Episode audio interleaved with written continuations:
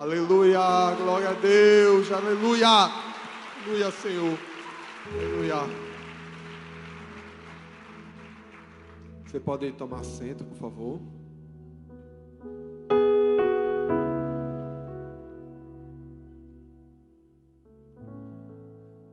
Você é o que você consome. Não sei se você concorda comigo, mas nós vivemos em uma sociedade bem consumista, não é verdade? É ou não é? Muitas pessoas nos avaliam e nos medem pelos bens que a gente compra, pelos bens que a gente ostenta. Por exemplo, se você não tiver o último iPhone da moda, acho que é o iPhone 12, né? Não é isso? Você pode ser ridicularizado.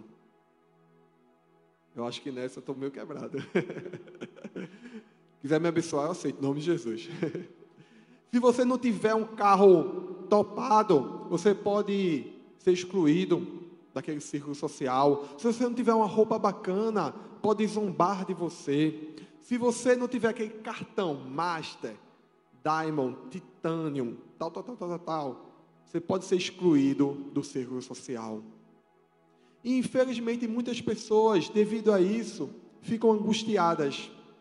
E com um sentimento de exclusão social, acabam fazendo compras irracionais. Comprando bens fúteis, comprando coisas que elas não precisam.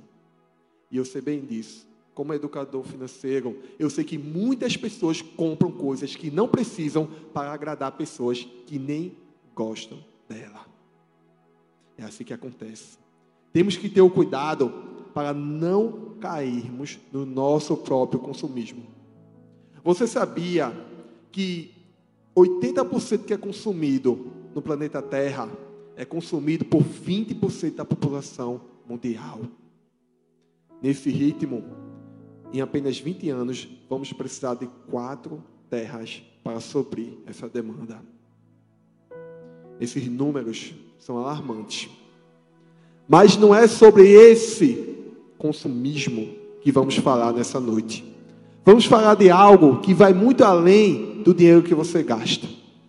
Vamos falar do que você ingere pela boca, pelos ouvidos e também pelos seus olhos. No livro de Isaías, capítulo 33, do versículo 15 ao 16, diz assim: Aquele que anda corretamente e fala o que é reto, que recusa o lucro injusto, cuja mão não aceita suborno, que tapa os ouvidos para as tramas de assassinatos e fecha os olhos para não contemplar o mal, esse é o homem que habitará nas alturas. Seu refúgio será a fortaleza das rochas, terá suprimento de pão e água que não lhe faltará o consumismo é tão importante que a Bíblia coloca como uma condição para o homem habitar as alturas, ter suprimento e segurança. Se você pudesse fazer uma análise da sua vida, será que você passaria no teste? Nesse teste aqui? Deixa eu te contar uma história.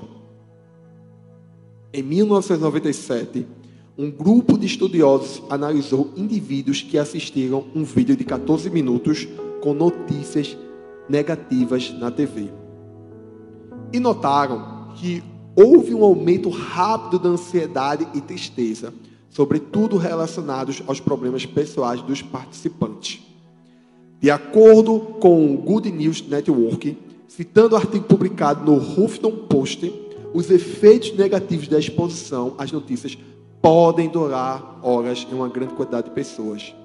Sendo assim, notícias deprimentes e indutoras de medo pode, além de tornar as pessoas mais tristes e ansiosas, amplificar os problemas que cada um por algum tempo. Gente, quando eu escutei essa história, eu me lembrei daquele programa de rádio. Sabe aquele, aquele programa chamado Bandeira 2? Ainda passa? Ainda passa? Passa. Ah, tá escutando, né?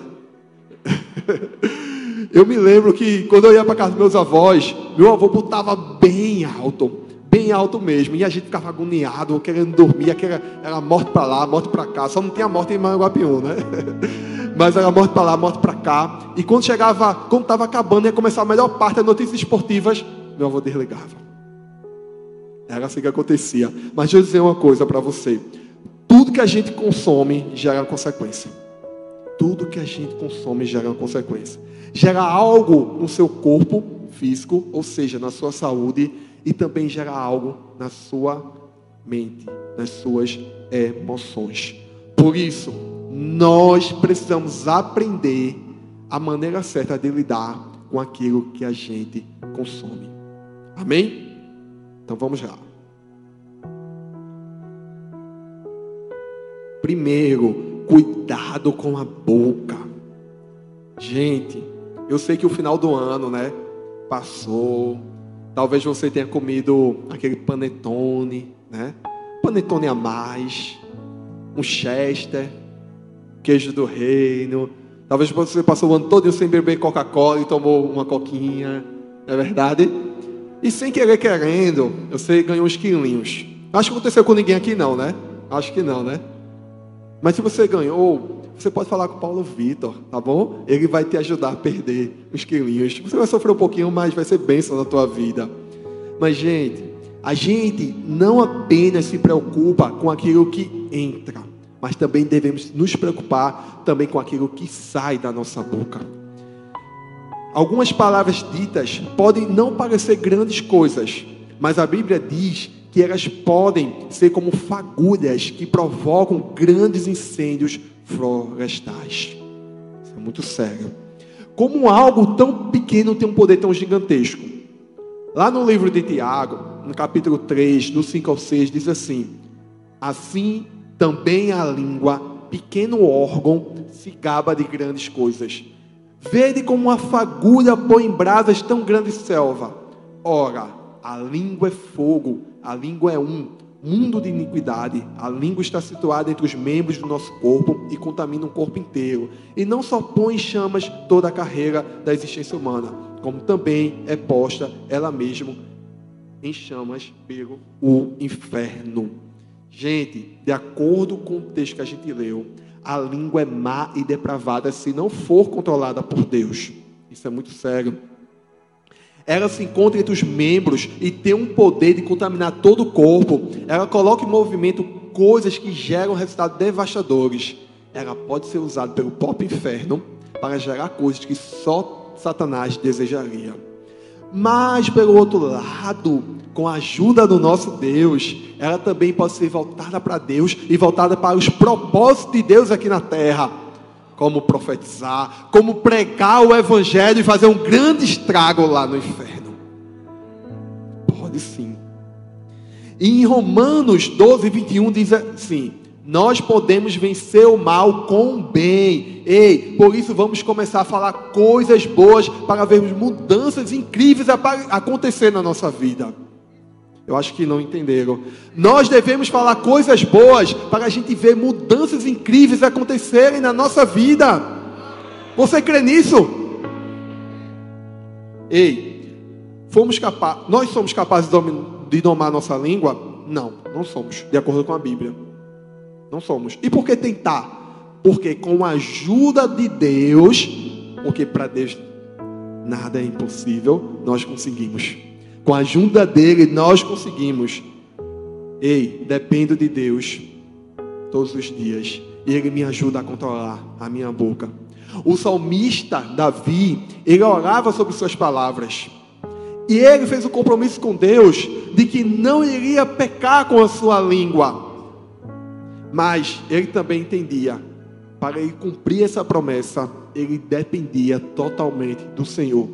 E vê o que ele falou: Propus-me a não transgredir com a minha boca, as palavras dos meus lábios e o, e o meditar do meu coração sejam agradáveis na tua presença, Senhor, minha rocha e redentor meu. Disse comigo mesmo: guardarei os meus caminhos para não pecar com a língua porei mordaça a minha boca enquanto estiver na presença do ímpio. Põe guarda, Senhor, a minha boca, vigia a porta dos meus lábios.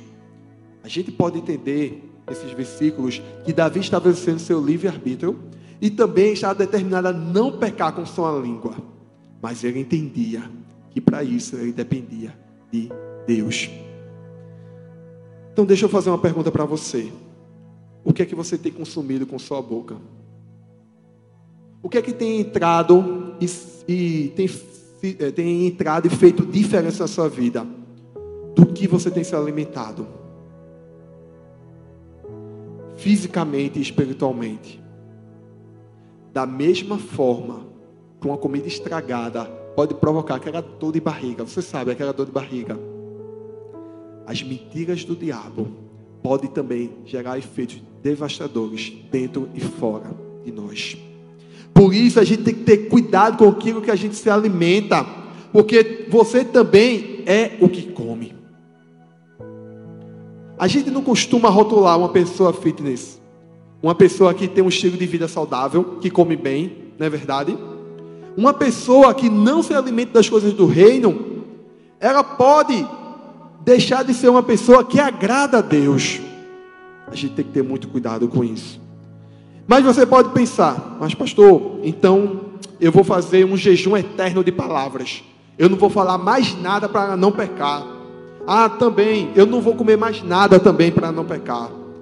Calma, não é bem assim. Deus te deu uma boca e uma língua por propósito.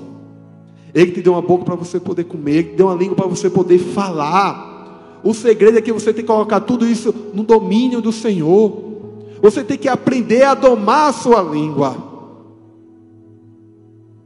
Você não precisa se preocupar em fazer executar seus próprios planos, porque Deus já tem um plano perfeito na sua vida. Não queira executar um plano que você acha que agrada a Deus, sem antes perguntar o que realmente o agrada. Ei, não faça planos para Deus, faça planos com Deus. É assim que você tem que fazer. Aplauda o Senhor.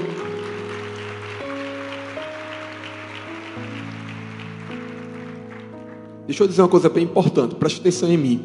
Nossas palavras são importantes demais para ficar trancadas as sete chaves dentro da nossa boca. Não. Nós temos que usar essas palavras, mas você tem que ser boca de Deus. Isso mesmo, boca de Deus. Infelizmente, tem gente que está sendo boca do diabo. Misericórdia. Está repreendido. Mas é verdade. Porque a pessoa, em vez de abençoar, ela está amaldiçoando.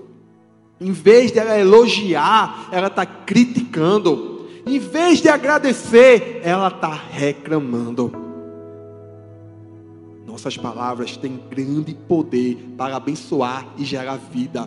Mas da mesma forma, ela tem poder para gerar dor e morte. Muito cuidado com o que você fala. Muito cuidado com o que você está falando. Muito cuidado com o que você está colocando na internet. Cuidado, você pode estar gerando morte na vida de alguém. Cuidado com o que você está escrevendo lá. Você pode estar matando alguém e nem sabe quem é. Isso é muito sério. Deixa eu contar uma história para vocês. O freio na boca do cavalo é uma pequena peça de metal, atrelada à rédea que força esse enorme animal a se voltar para qualquer direção que o cavalo determine. É algo pequeno comparado a um cavalo que poderia pesar até duas toneladas. Isso mesmo. Embora seja raro, um cavalo pode chegar a pesar tudo isso e ainda ser controlado por uma pequena peça de metal. O freio, na verdade, pressiona a língua do cavalo e esse e essa já é uma forma de Deus nos ensinar a entender a importância da língua. Como algo tão pequeno pode frear, como um freio pode dominar a língua e conduzir todo o cavalo. Ei, as palavras que passam na nossa língua são poderosas o bastante para dar direção à nossa vida. Grande parte do que aconteceu conosco são frutos, são resultados de nossas palavras do passado e também das palavras que foram ditas para nós. Mas eu e você podemos mudar a direção da nossa vida. Podemos mudar a direção das nossas vidas, transformando as palavras. Assim como o cavaleiro, ele muda a direção do seu cavalo. Mude suas palavras, mude as suas vidas. Não tem como a gente usar a nossa boca para louvar o Senhor aqui e depois sair por aí falando mal do nosso irmão. Não tem como a gente usar a nossa boca para dizer que ama o Senhor e sair por aí com essa mesma boca falando mal do pastor. Não tem como você usar a sua boca para dizer que sua vida é de Deus e sair por aí traindo o seu Deus. Não tem como. O nosso discurso precisa estar alinhado às nossas ações. Precisamos eliminar as variedades de coisas que saem da nossa boca. Bruce Barton disse: para o bem ou para o mal, suas palavras são a sua propaganda. Todas as vezes que abre a boca, você revela o que existe em sua mente. Uau! Deixa eu dizer uma coisa para você. As suas palavras ditam quem você é. Além disso, as suas palavras revelam ao qual Senhor você está servindo. Você está honrando e servindo ao Senhor da verdade ou você está honrando e servindo ao Deus da mentira? O que você fala revela o que o seu coração carrega. O que você fala revela o que o seu coração carrega. Por isso, o que é que você tem falado ultimamente? O que é que você tem consumido ultimamente?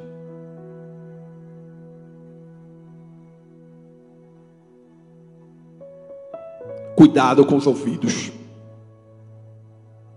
Em João, capítulo 8, versículo 47, diz assim: Aquele que pertence a Deus ouve o que Deus diz, mas vocês não ouvem porque não pertencem a Deus. Essa passagem aqui é bastante interessante, porque Jesus chega ao auge da sua acusação aos judeus, dizendo que eles não eram filhos de Abraão e, consequentemente, não eram filhos de Deus, como pensavam. Na verdade, eles eram filhos do diabo. Por quê? Porque faziam a vontade do diabo. Eram mentirosos como o diabo. Não gostavam da verdade como o diabo. Eles gostavam do ódio e queriam matar, matar Jesus. Eram assassinos como o diabo era. E além disso, Jesus falava a verdade. E isso incomodava eles. Fisicamente, os judeus poderiam até ser filhos de Abraão, mas moralmente, espiritualmente não eram. Não eram, porque eles amavam a mentira. Jesus deixa bem claro que só ouvem a palavra de Deus aqueles que são filhos de Deus. Consequentemente, quem não é filho não consegue ouvi-la. Você já parou para pensar que muitas vezes nós temos deixado de ouvir a voz de Deus para ouvir as vozes do mundo? Você já parou para pensar nisso? E o pior, não só ouvir a voz do mundo, mas ouvir as mentiras do diabo. Nós preferimos ouvir a voz do medo do que a voz da coragem. Nós muitas vezes preferimos ouvir a voz da tristeza do que a voz da alegria. Tem pessoas que preferem ouvir a voz das adversidades do que a voz da solução. Por isso, se você chegou aqui e só tem ouvido aquilo que não vem de Deus, eu quero dizer uma coisa para você. Abra mão de ouvir o que vem do mundo e foque em ouvir a voz que vem do alto. Foque em ouvir a voz de Deus. É isso que você tem que fazer.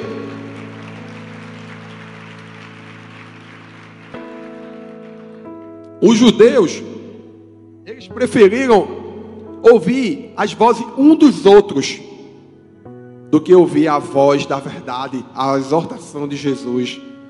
Mas será que a gente não faz o mesmo? Quantas vezes a gente dá mais valor à voz de um amigo, de um vizinho, de uma pessoa que tem nada acrescentado na nossa vida, em vez de ouvir a voz de Deus, em vez de ouvir a voz do nosso pastor, em vez de ouvir a voz dos nossos pais, a voz do nosso líder? Quantas vezes a gente não faz isso? Vou te dar um conselho. Deixe de lado as vozes que provocam confusão e passe a ouvir a voz que, as vozes que trazem paz na tua vida. Sabe por quê? Porque dessa forma você vai poder diferenciar o que vem de Deus e o que não vem de Deus. Ei, e o que vem de Deus traz tranquilidade, traz descanso, traz verdade. Mas o que não vem de Deus traz confusão, perturbação e dúvidas. E Deus, Ele não quer que a gente viva em dúvidas, Ele quer que a gente viva com soluções. Então, foge dessas vozes que traz só problemas. Voltaire disse: o ouvido é o caminho do coração. Pelo ouvido, nós recebemos verdades que podem transformar e avivar o nosso coração, ou mentiras que podem nos destruir. Deixa eu te perguntar um negócio. Quanto tempo você tem emprestado seu ouvido para aquilo que não te edifica? Quanto tempo você tem emprestado seu ouvido para aquilo que vai te trazer dúvidas? Quanto tempo você tem emprestado seu ouvido para aquilo que vai te trazer confusão?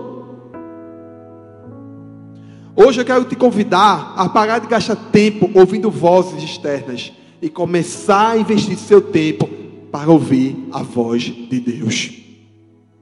Talvez hoje você está aqui e você se afastou dos caminhos do Senhor, sabe por quê? Porque você parou de ouvir a voz dele e começou a ouvir a voz do mundo. Talvez você ainda não entregou o seu coração a Jesus, justamente por causa disso, porque é uma confusão. Você escuta a voz do mundo, escuta a voz de Deus, não sabe discernir. Chegou o momento de você investir o seu tempo para ouvir a voz de Deus, a voz que vai transformar a tua vida. Eu vou contar uma história para você entender melhor. Um certo homem de negócios que havia sido criado desde a sua infância como um judeu convicto e ortodoxo, não encontrava descanso para sua alma. Um jovem crente, seu empregado, procurava sempre uma boa oportunidade para falhar-lhe a respeito do Filho de Deus e Salvador do mundo. Apesar do seu padrão, patrão evitar sempre conversa sobre assuntos religiosos, ele encontrou a oportunidade procurada. Convidou seu chefe para ouvir um cristão hebreu que falaria em sua missão numa cidade vizinha. O chefe judeu pronunciou-se desta maneira: Um hebreu cristão? Não há animal nenhum como esse. Depois de muita insistência da parte do jovem empregado, ele cedeu e foram. No caminho, o judeu procurou desculpar-se por não haver aceito antes os convites feitos pelo seu jovem empregado. Ele ouviu o sermão do judeu cristão e este caiu no mais recôndito do seu coração. Como prova disto, um mês depois, ele se batizou, provando publicamente a sua fé no Senhor Jesus. Mais uma vez, temos a prova aqui, pela experiência destes judeus, que ritualismo e legalismo não podem satisfazer a alma humana. Somente ouvir a voz de Jesus e a sua palavra pode satisfazer as nossas almas. Foi este o testemunho do judeu. Há muito tempo ele buscava paz para sua alma, a paz desejada, mas não encontrou enquanto não ouviu as palavras de Jesus e não o aceitou. Gente, essa é a história que prova que ouvir aquilo que vem de Deus gera grande transformação. A vida desse homem foi transformada completamente. E é isso que a palavra de Deus faz. Ela produz fé, esperança, salvação, amor, transformação. Por isso, entenda. Ouça o que vem de Deus. E experimente viver uma transformação todos os dias da sua vida.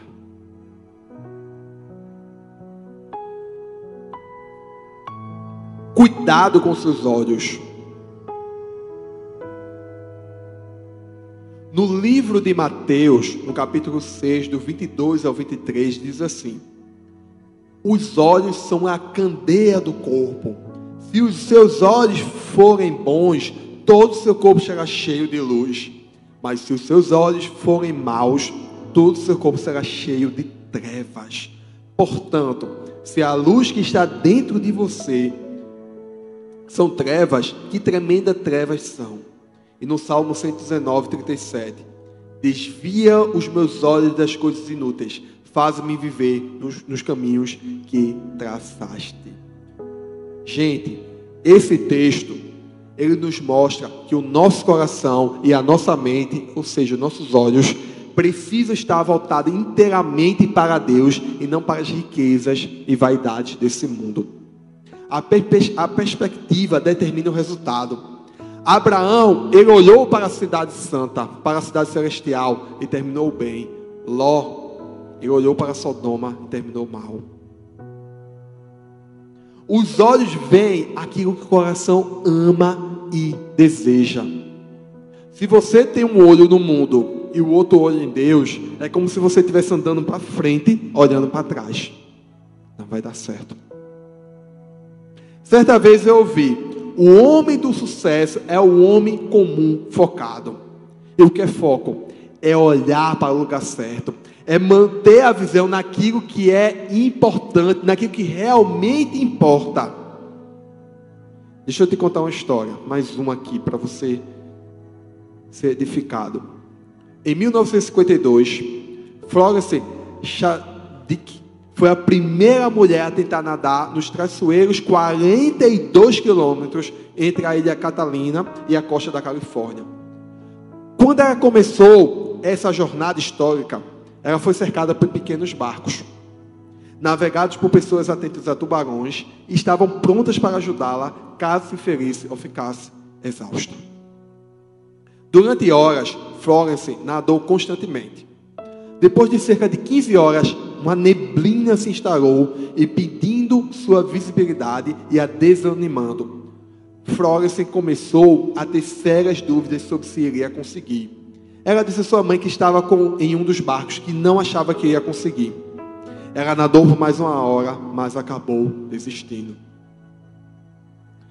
Quando a puxaram para fora da água, Florence descobriu que havia parado de nadar apenas um quilômetro do seu destino, o litoral da Califórnia. Florence depois explicou que desistiu porque havia muito nevoeiro para ver o litoral, ela não conseguia ver o seu objetivo. Por mais triste que seja essa história, ela tem um final feliz. Florence voltou ao mar dois meses depois, determinada a tentar mais uma vez, e dessa vez os resultados foram muito diferentes. Embora o mesmo nevoeiro espesso tivesse surgido, Florence não desistiu da segunda vez. Ela nadou da ilha Catalina até a costa da Califórnia em um caminho reto de 26 milhas. Quando perguntada sobre como tinha conseguido, ela respondeu: que manteve uma imagem da costa em sua mente, ela nunca perdeu a vista da praia, porque se concentrou nessa imagem da costa em sua mente e assim alcançou o seu objetivo. História inspiradora, né? Fica de pé, por favor. Fica de pé. Deixa eu dizer uma coisa para você.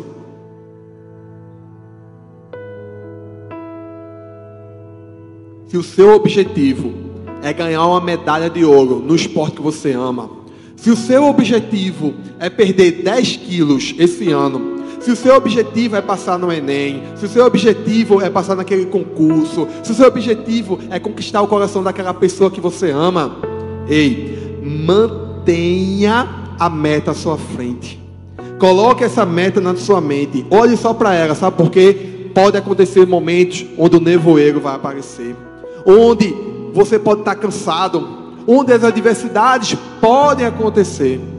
Mas lembre-se de uma coisa, lá em Provérbios 4, 25: olhem sempre para frente, mantenham o olhar fixo no que está diante de você. E uma outra versão diz assim: Deixe seus olhos olharem direito e deixe que suas vistas se fixem diante de você. Nessa, nessa versão, a palavra diz assim: comece com deixe. Ou seja, permita que seus olhos olhem direito. Sua visão vai até onde você deixa. Você sabia disso? O problema é que muitas vezes a gente não controla a nossa visão. E aí, nossa visão responde aos nossos instintos, ao nosso corpo, à nossa natureza. E nem sempre isso é bom. Precisamos educar os nossos olhos para olhar para o lugar certo. E não só olhar para Jesus de vez em quando, mas fixar direto nosso olhar em Jesus. E sabe o que é fixar? Fixar significa prender, colar, pregar, cravar. Lá em Salmos 25 diz assim: Os meus olhos estão sempre voltados para o Senhor, pois só Ele tira os meus pés da armadilha. Ei, quando você olha para o Senhor, Ele te livra das armadilhas do diabo. É isso que Ele faz com você. Todo que, tudo que seja luz, tudo que seja agradável ao Senhor, não deve estar apenas presente nos seus olhos, deve estar cravado. Cravado. Zig-Zagre disse assim: Eu não me importo quanto poder, brilho ou energia você tem. Se não aproveitar e focar em um alvo específico e se manter nele, você nunca vai alcançar o tanto da sua capacidade permite. Fixe seus olhos Fixar os olhos fala a respeito de foco. E apenas com foco nós podemos alcançar aquilo que Deus sonhou na nossa vida. Por isso, entenda uma coisa: hoje é o dia de você mudar a sua realidade em relação ao que você está consumindo. Hoje é o dia de você mudar os seus hábitos, renovar a sua mente. Hoje é o dia da transformação na sua vida. E com sabedoria, você vai saber como lidar com sua boca, como lidar com seus olhos e também como lidar com seus ouvidos. Porque dessa forma você vai agradar ao Senhor em nome de Jesus.